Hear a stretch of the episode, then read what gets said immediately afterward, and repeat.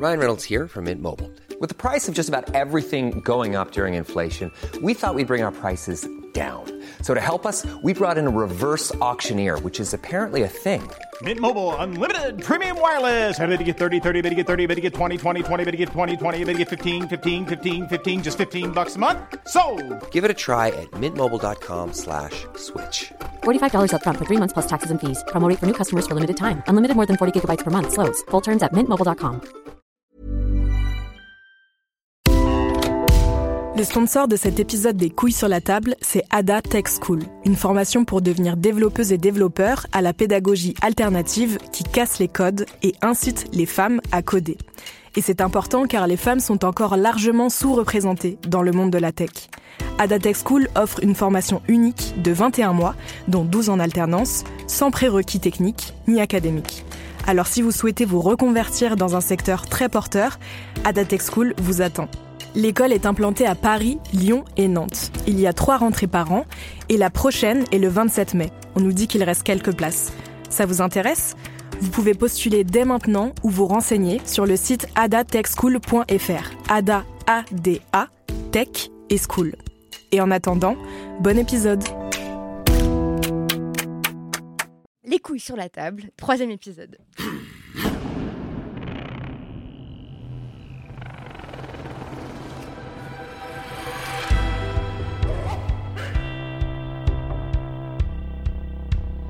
Titiou Lecoq, bonjour et merci d'être la troisième invitée des couilles sur la table.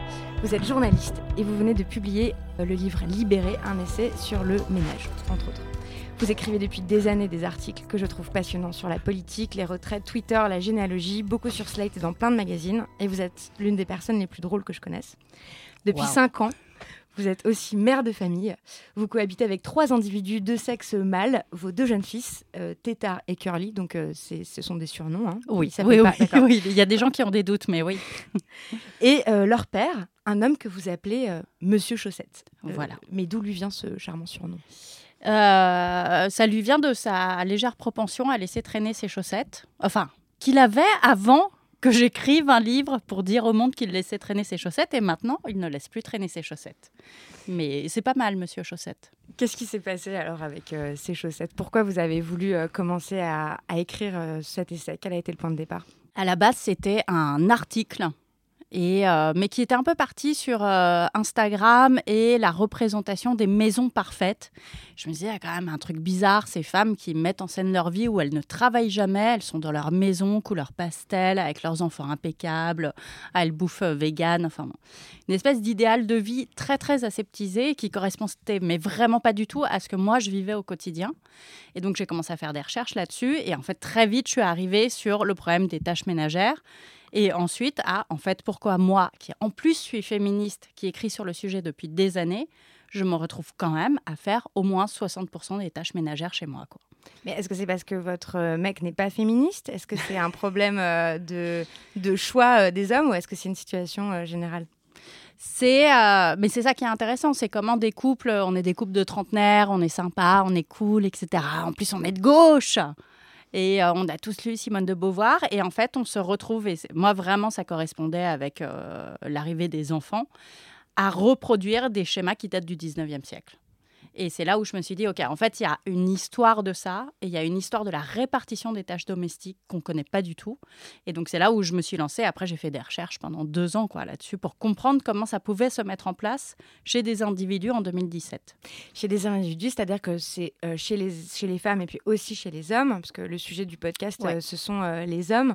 Et donc, même si c'est un essai qui ne concerne pas directement les masculinités, en fait, vous en parlez beaucoup. Ouais. Parce que, bon, déjà, il faut rappeler que ça concerne quand même une majorité d'hommes, parce qu'il y en a 61% euh, qui vivent en couple, euh, hétérosexuels, donc avec des femmes. Et, euh, et si on regarde les statistiques, qu'est-ce qu'on voit dans les statistiques du point de vue des hommes? Alors, il y a plusieurs choses. Il y a les statistiques pures qui sont les choses qu'on a pu, on a fait des études qu'on a pu quantifier, qui est, alors par exemple, il y a les nouveaux pères, on en entend vachement parler. Alors, c'est vrai que les hommes maintenant, les jeunes pères, consacrent plus de temps à leurs enfants qu'avant. Sauf que en même temps, les mères consacrent aussi plus de temps à leurs enfants qu'avant.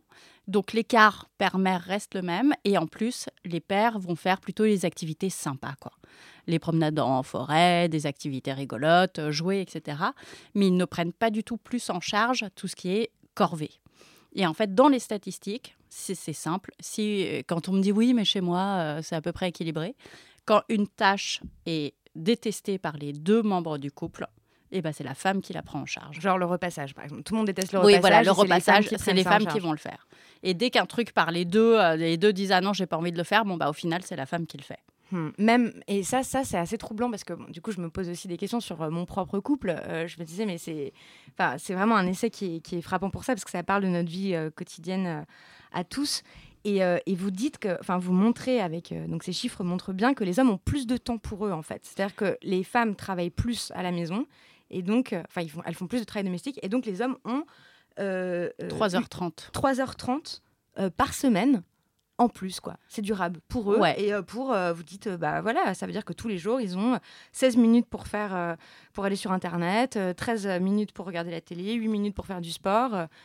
donc, en fait, c'est ça va quand même à l'encontre de l'idée reçue selon laquelle ils n'ont pas le temps de le faire en fait. Ouais, ça c'est le grand argument, c'est euh, celui qui est à la maison, c'est celui qui fait, etc. Et les hommes ils sont pas là. Et puis, on, la société dans les séries télé notamment nous met en scène euh, cet homme euh, harassé qui voilà travaille tellement, il rentre à la maison, il est épuisé. Enfin, on comprend bien qu'il n'ait pas envie de passer aspirateur quoi.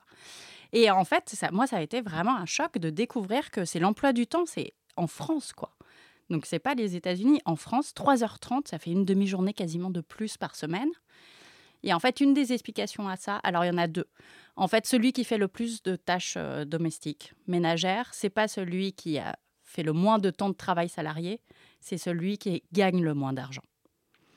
Et le vrai enjeu, il est là, il n'est pas parce qu'en fait les hommes auraient le temps de faire plus de ménage, mais il y a un truc inconscient chez les couples où celui qui gagne le plus d'argent, et bah du coup il n'a pas trop besoin de participer à certaines tâches. Il a fait sa part, quoi. On, imagine que quelque part, euh, donc les femmes euh, se compenseraient le fait qu'elles gagnent moins en travaillant plus. Ouais, il y a quelque chose de l'ordre d'un rapport de pouvoir là-dedans. Sur les 3h30 aussi, ce qui est important, et là pour le coup les hommes ont raison, c'est qu'ils sont capables de prendre du temps pour eux. Ce que les femmes ne font pas. Le temps des femmes est saturé de tâches, mais parce qu'on leur a appris à être en permanence occupées, à être en permanence occupées pour les autres en général.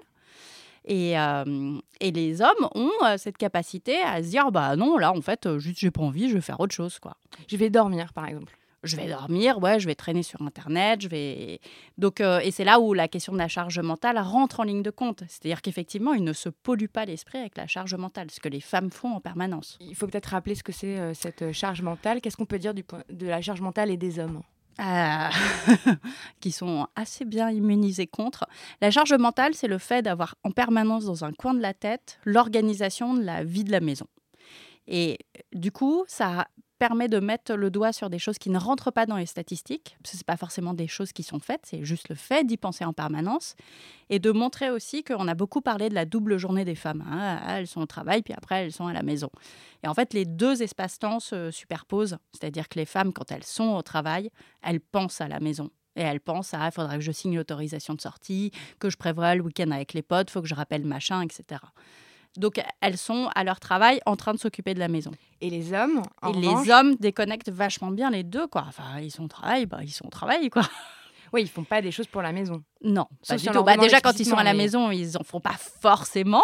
Ça dépend lesquels, mais donc, euh, quand ils sont au travail, vraiment, pour eux, les deux sphères sont assez imperméables. Vous citez cette étude d'ailleurs qui montre que euh, pendant leur pause au travail, les femmes parlent entre elles de soucis liés à la maison et à leurs enfants, et les hommes, ils font une vraie pause, ils parlent d'autre chose. Ils parlent de leurs loisirs et de trucs positifs. Alors ça aussi, c'est terrible, parce que non seulement les femmes parlent de la maison, mais en plus de ce qui les préoccupe, donc du côté négatif. En gros, elles sont en train de se prendre la tête. Et le petit dernier, il fait ses dents et tout ça. Alors que les hommes, ils sont euh, bah, en train de parler euh, du film qu'ils ont vu, euh, voilà, de ce qu'ils ont aimé faire. Donc ils sont dans un truc où ils profitent davantage de leur pause. Et donc ils partagent un espace avec les femmes. Et vous avez cette phrase qui, je, trouve, est, frappante. Vous dites, en l'état actuel des choses, les hommes vivent chez les femmes. Oui.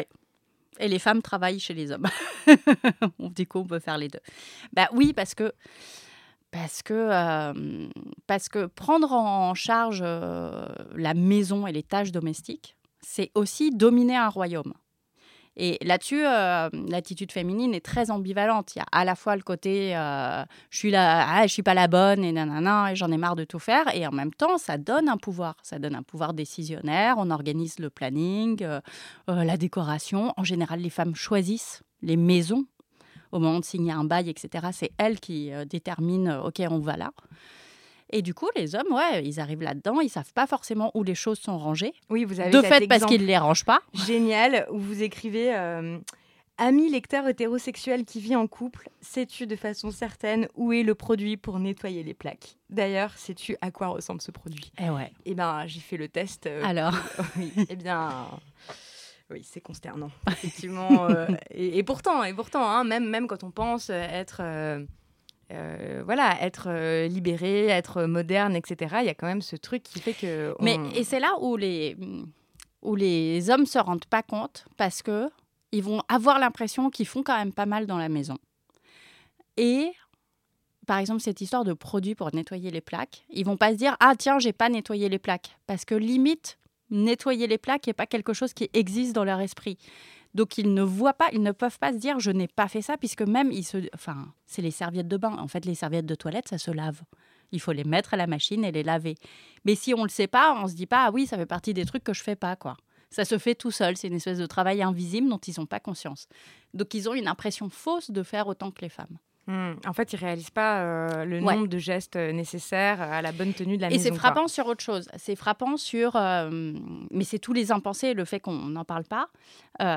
moi, j'ai eu cette discussion avec un copain sur les places de métro, quand c'est les places assises à quatre. Et j'avais un copain qui me disait, en fait, je comprends pas, il y a, quand il y a des places libres, les femmes vont jamais se mettre dans le coin, là, près de la fenêtre, elles vont se mettre près du bord, près du couloir du passage, alors que ça fait chier tout le monde et qu'après, on peut pas passer à la place libre. Et je lui ai dit, bah oui, mais parce qu'aucune fille n'a envie d'être installée à cet endroit où tu es coincée. Parce que s'il y a un danger, si quoi que ce soit, tu as l'impression, voilà, tu as trois hommes euh, qui t'entourent et tu te sens pas bien. Mm. Il me disait, bah, j'y aurais jamais pensé. Et effectivement, si on n'en parle pas, ils peuvent pas euh, se rendre compte de ça. Oui, il y a un certain nombre de gestes en fait euh, qu'ils ne connaissent pas, euh, qu'ils ne voient pas. Vous dites, vous écrivez que les gestes de ménage sont vraiment genrés, c'est-à-dire qu'il y a des gestes féminins de ménage et il y a des gestes masculins. Alors on se dit mais tout ça est quand même hyper déterministe. Enfin, qu'est-ce que c'est? C'est les hormones, c'est la biologie, c'est le, sol de verre, comme vous écrivez. Comment Qu'est-ce que c'est que cette histoire de gestes genrés de ménage? Alors, c'est ouais, l'occupation de l'espace, mais c'est vrai pour l'espace public et pour l'espace domestique. C'est ça qui est intéressant, c'est que ça fonctionne sur les deux. Et sur l'espace domestique, euh, en fait, même en n'étant pas en couple, euh, ils ont fait, on a fait des études chez les étudiants qui vivent seuls. Le temps que passe un étudiant à faire le ménage et une étudiante, c'est quasiment euh, du simple au double déjà à ce moment-là. Ça veut dire qu'ils n'occupent pas leur espace de la même manière. En fait, en gros, majoritairement, les hommes ont plutôt des gestes euh, curatifs, c'est-à-dire quand c'est sale et quand c'est le bordel, ils rangent. Et les femmes sont plutôt dans la prévention. Donc, euh, elles vont essayer de ranger avant que ce soit trop le bordel. Et déjà, c'est deux manières de gérer l'espace qui n'est pas du tout le même. En général, les normes de propreté sont pas non plus exactement les mêmes, d'où le truc curatif. Et ça, hum, en fait, ça vient pas de nulle part, quoi. Il y a vraiment eu une éducation à ça. Et ça, c'est le truc que j'ai découvert en faisant euh, les recherches. Au 19e siècle, en gros, période Pasteur, les microbes, enfin, problème de santé publique. Et euh, l'État se dit, euh, contre les épidémies, tout ça, il faut apprendre aux gens à nettoyer leur maison correctement. Et en plus, on était en train de construire plein de logements. Donc, ils instaurent, Jules Ferry instaure en même temps que euh, l'école républicaine des cours d'éducation ménagère. À ce moment-là, c'est pour les filles et les garçons. Très vite, pour les garçons, on a laissé tomber et les cours d'éducation ménagère sont restés pour les filles et on leur a dit voilà, une maison propre, c'est ça et c'est comme ça qu'il faut s'y prendre.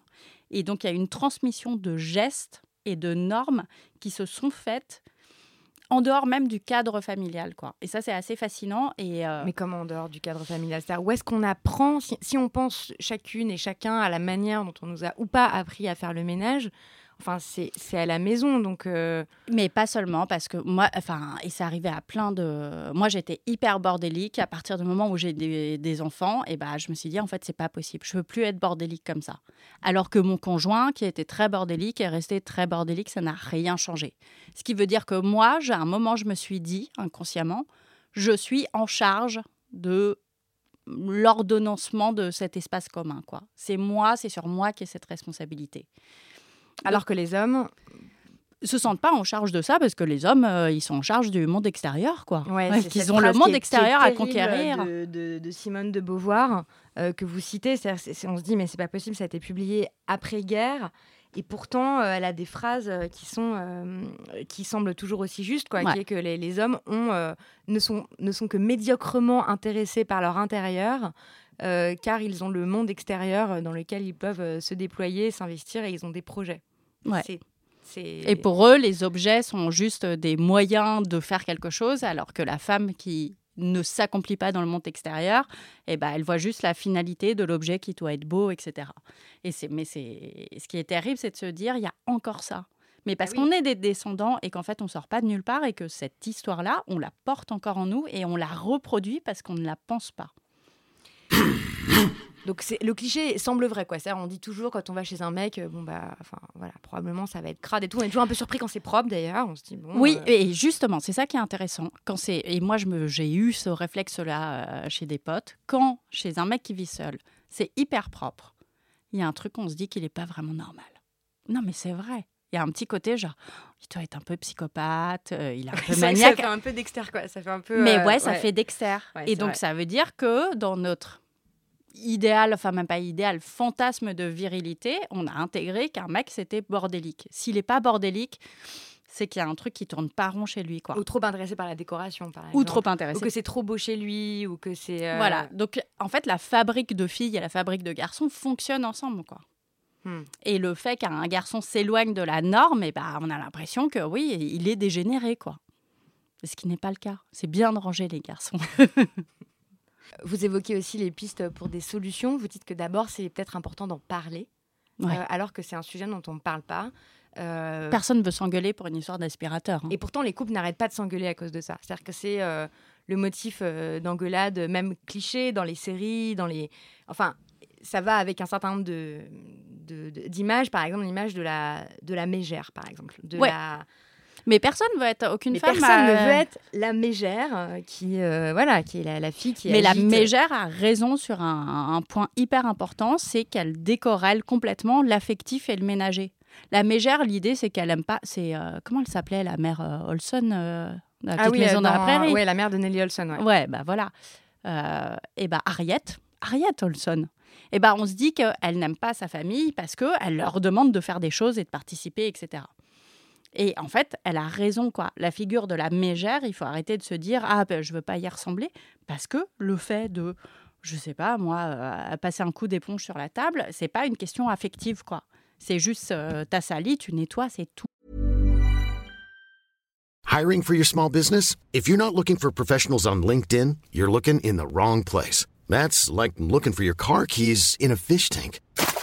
LinkedIn helps you hire professionals you can't find anywhere else, even those who aren't actively searching for a new job but might be open to the perfect role. In a given month, over 70% of LinkedIn users don't even visit other leading job sites. So start looking in the right place. With LinkedIn, you can hire professionals like a professional. Post your free job on linkedin.com/people slash people today.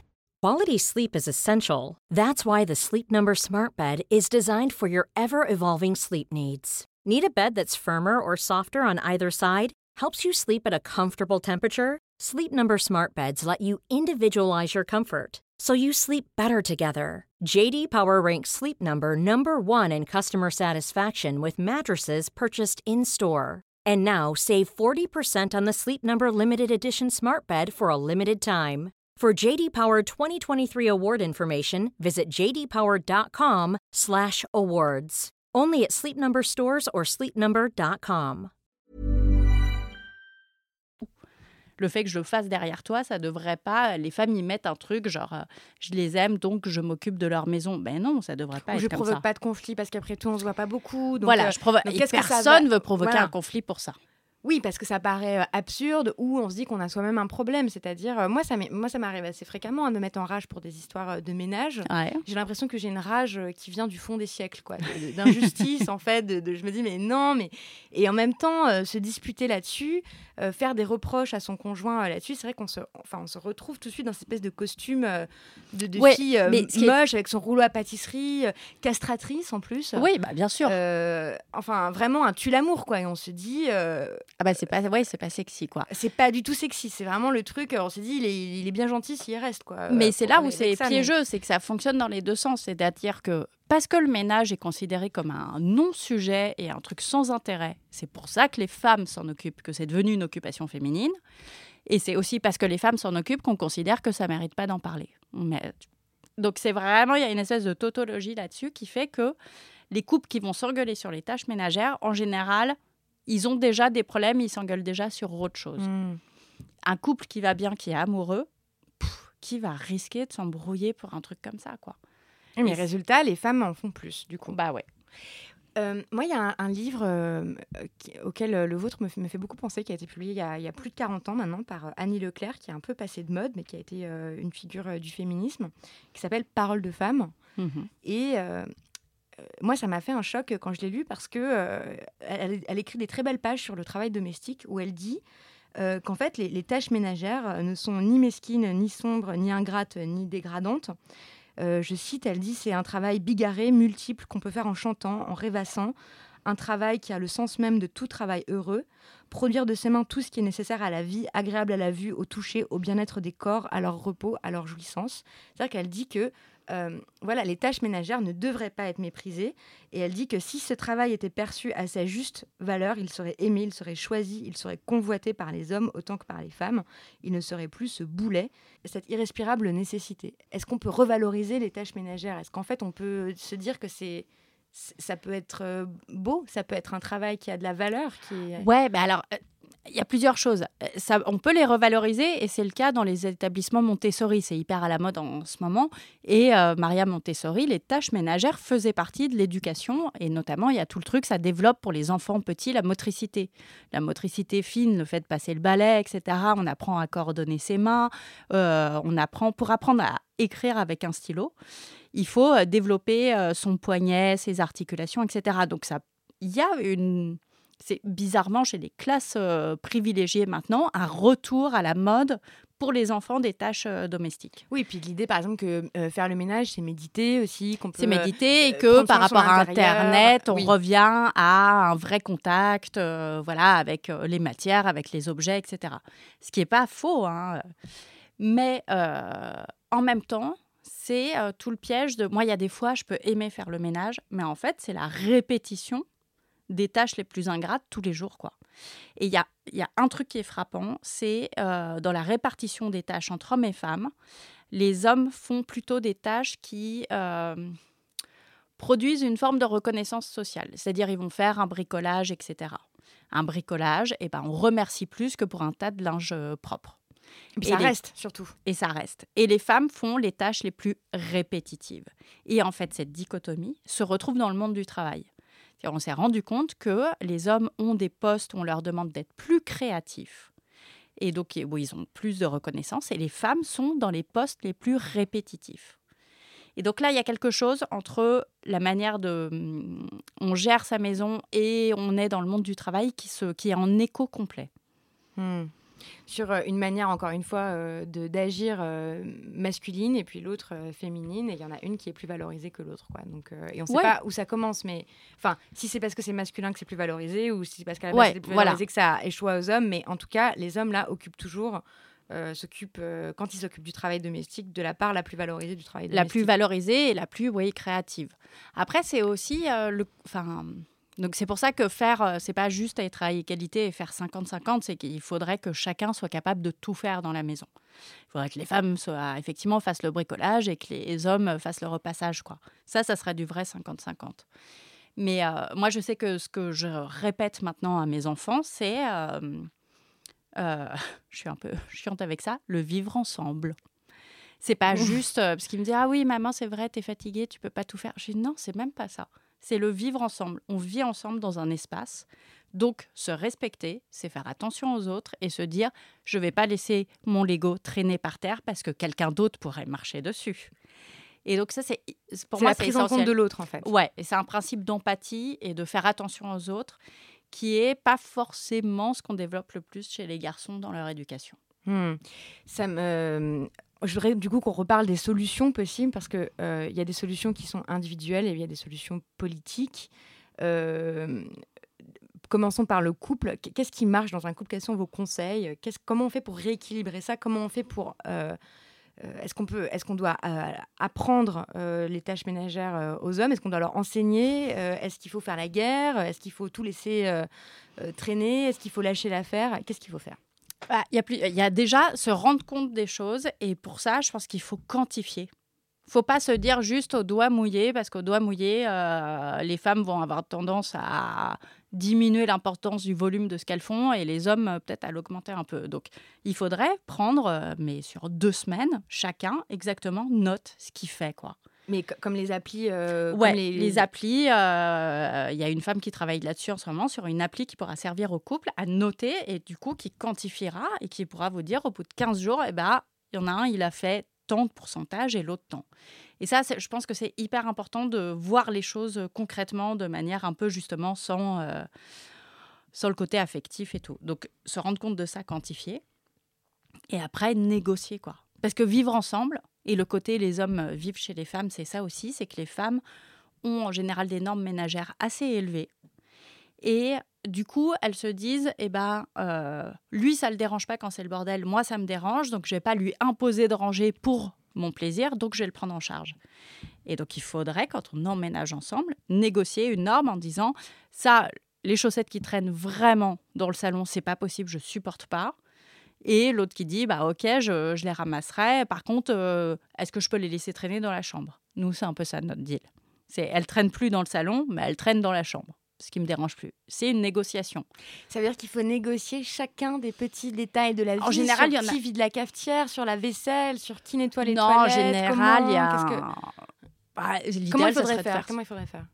Bah, quand on emménage, de se dire, ouais, c'est quoi euh, Je pense qu'on a tous des trucs sur lesquels on veut pas lâcher et d'autres on veut bien, etc. Et il y a aussi, de toute façon, se dire, euh, il y a des trucs que j'arrête de faire et la maison ne va pas s'effondrer si j'arrête de le faire. Moi, c'est un des trucs que j'ai découvert que, euh, que, que, bah oui, bah, que les enfants, et eh bah, ils vont mettre des pantalons sales parce que j'ai pas eu le temps de faire la machine. Et c'est pas grave en fait. C'est pas grave. Donc il faut baisser aussi le, niveau d'exigence de celui qui est le plus exigeant. En général, ce sont les femmes. En général, les raisons qu'on a vues euh, précédemment. Euh, est-ce qu'il y a une manière de bien s'engueuler sur les tâches ménagères? Oui, c'est surtout de pas mélanger ça avec tout le reste. C'est pas genre c'est pas sortir euh, d'autres problèmes de euh, oui euh, je déteste ta mère ou tu m'as trompé il y a six mois ou tu vois genre on parle de ménage on parle que de ménage et c'est tout point barre quoi. Oui mais en même temps c'est aussi une question effectivement en général de vivre ensemble et, oui mais ça, sert de aussi dire quelque chose donc ouais mais souvent ça sert de prétexte pour autre chose. Il faut pas que ce soit un prétexte c'est un sujet important qui mérite en soi une discussion juste sur ce truc là quoi.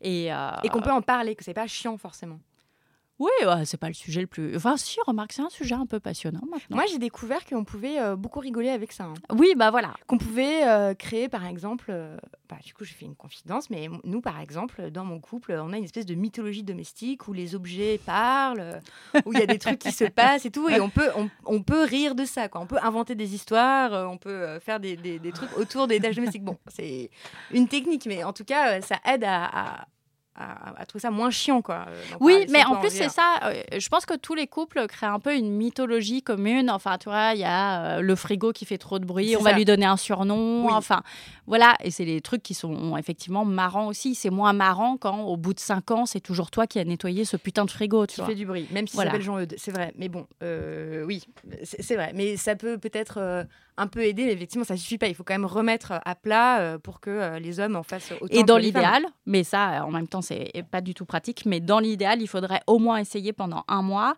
de totalement inverser, c'est-à-dire il faudrait que les deux membres du couple sachent tout faire dans la maison. Donc, il faudrait se dire, OK, d'habitude, je fais ça, ça, ça, et bien là, on va faire l'inverse, c'est toi qui vas les prendre en charge. Même pour une durée courte, mais pour que l'autre se rende compte. Hmm. Est-ce que votre enquête a changé votre euh, manière d'éduquer vos fils? Ah ouais. Enfin, c'est toujours un échec complet. Mais j'ai changé de forme d'échec. c'est ça qui est pas mal. Euh, ouais, ça a changé sur. Moi, j'étais très. Bon, déjà, j'étais sûre que j'aurais des filles, hein, évidemment. Et donc, je me suis retrouvée avec des garçons, ça, ça a été un peu compliqué. Et. Euh, j'étais très, bah, moi je suis féministe, donc vraiment les jouets, ce sera pas genré, etc. On voit tout le truc sur les catalogues de jouets à Noël, blabla. Et en fait, en bossant sur ce sujet, je me suis rendu compte que c'était vraiment totalement anecdotique. Les jouets? Ouais, comme combat, c'est c'est pas le truc de fond. Et que euh, avec les garçons, je bosse sur les émotions justement. Et que euh, et ça, c'est les sujets de fond, mais qui sont un peu invisibles. C'est qu'en fait, un garçon, tu vas très, très vite, on lui dit, t'es content ou t'es en colère? C'est à peu près la palette émotive des garçons. Tu es content ou tu es en colère? Alors qu'une petite fille, on lui fait parler de toutes ses émotions. Il y en a plein. Et puis, on lui fait parler des émotions des autres. On la fait se mettre à la place des autres. Et du coup, j'ai changé là-dessus, c'est-à-dire que je leur parle des émotions, de comment ils se sentent et comment se sentent les autres en face. Je leur donne le vocabulaire pour le faire. Et après, je me suis rendu compte qu'il y avait un problème parce que je suis leur mère, je suis donc du côté du féminin et je leur parle d'émotions, ce qui veut dire que émotion et féminin continuent à être liés dans leur esprit.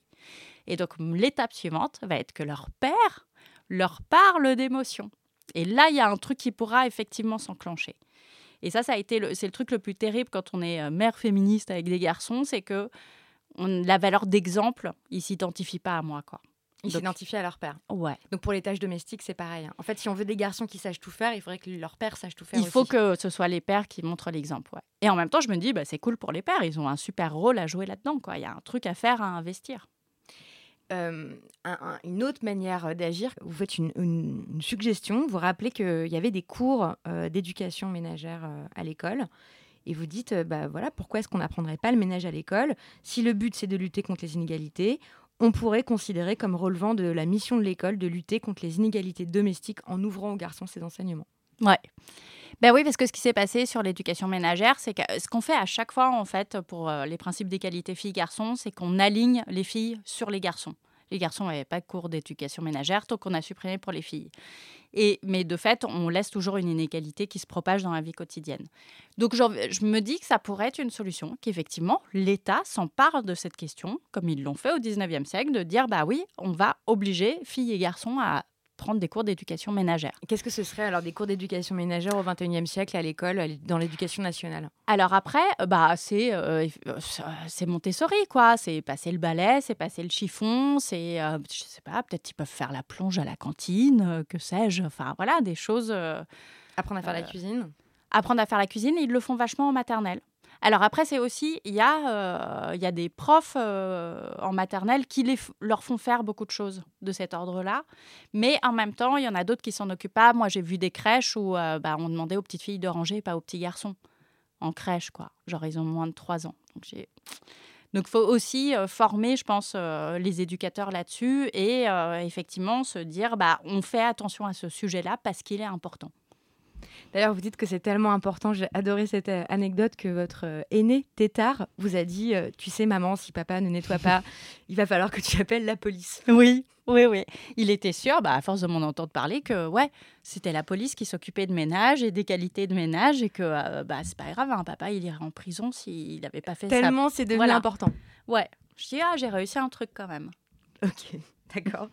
Bon, bah, merci beaucoup. C'est vraiment un livre euh, hyper riche. Il aborde aussi plein d'autres sujets qu'on n'a pas, euh, où c'était pas forcément euh, le moment d'en parler. Vous parlez beaucoup d'Instagram, d'Internet, de la prise de parole, du mansplaining et de plein de concepts hyper utiles pour les féministes d'aujourd'hui. Donc c'est vraiment un essai indispensable que j'ai envie d'offrir à, à, tous mes amis, IE, IS et de tous les genres et de tous les sexes, pour que peut-être nos vies domestiques changent. Parce qu'en en fait le quotidien, euh, c'est tout ce qu'on a. Enfin, on, a. C'est ça la vie en fait. Oui, c'est ça. Il n'y a pas d'autre vie que, que aujourd'hui, que le quotidien. Donc, euh, donc il faut s'en occuper. Donc la révolution passe par là. Euh, pour terminer, Titio, est-ce que vous auriez une œuvre à recommander? Alors là, du coup, je t'ai envoyé un mail oui. pour te dire est-ce que Hall, c'est possible ou pas comme chanson? Alors, c'est absolument possible. Euh, le truc, c'est que comme on n'a pas les droits, euh, il faudrait le faire en karaoké. Donc, Ah euh, oui, ça tombe très non, bien. non, on non, a le. Ça, c'est pas possible. Tu, tu veux pas chanter? Ah non, je peux pas. Non, non, non, non. Jamais je ferais ça. C'est vrai? Mais jamais de la vie, quoi. Bon, peut-être que là, on va pas reconnaître, mais euh, c'est une chanson de Hall. Oui. Euh, pourquoi cette chanson? Bah, euh, déjà parce qu'elle est super, parce que j'avais 14 ans quand elle est sortie et que c'était une femme qui chantait du rock et qui en avait rien à foutre et qui beuglait parce qu'elle se met à crier dans la chanson à un moment. Et ça, c'était top. Et Courtney Love, je pense que ça a été la sorcière moderne, quoi. La mégère? Bah, plus que la mégère, parce qu'on a quand même soupçonné qu'elle avait tué Kurt Cobain. On a dit que, enfin, qu'elle était vraiment euh, machiavélique, enfin un truc. Et moi, j'étais à fond là-dedans, quoi. Moi, après, je bah bien sûr, Courtney Love, elle a trop tué Kurt Cobain, elle a été super méchante. C'est à cause d'elle qui s'est droguée, qui s'est, enfin bon. Et en fait, euh, je pense que ça a été mais un déluge de sexisme sur cette contre femme. Courtney Love. Ouais. Et qu'on s'en rendra compte dans quelques années, mais voilà. Donc, euh, il faut réhabiliter Courtney Love. Merci Titu Lecoq, c'était Les couilles sur la table, un podcast de Binge Audio à retrouver sur toutes les plateformes de podcast et à recommander autour de vous. Sur Binge Audio, vous allez retrouver toutes les références, les liens, les vidéos, les trucs à lire et à regarder pour prolonger le sujet. Si ça vous a plu, n'oubliez pas de vous abonner, de mettre des étoiles sur euh, podcast. Vous pouvez aussi m'écrire sur Twitter par exemple. Et la semaine prochaine, on reçoit Léonora Miano pour parler des masculinités noires. Bisous et à bientôt.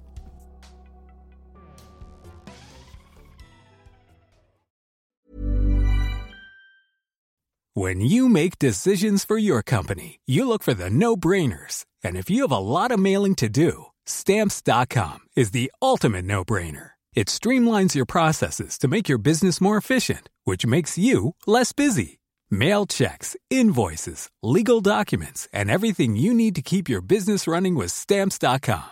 Seamlessly connect with every major marketplace and shopping cart. Schedule package pickups and see your cheapest and fastest shipping options from different carriers with rates up to 89% off USPS and UPS rates. And with the stamps.com mobile app, you can take care of mailing and shipping wherever you are. Make the same no-brainer decision as over 1 million other businesses with stamps.com. Sign up with code program for a 4-week trial plus free postage and a free digital scale. No long-term commitments or contracts.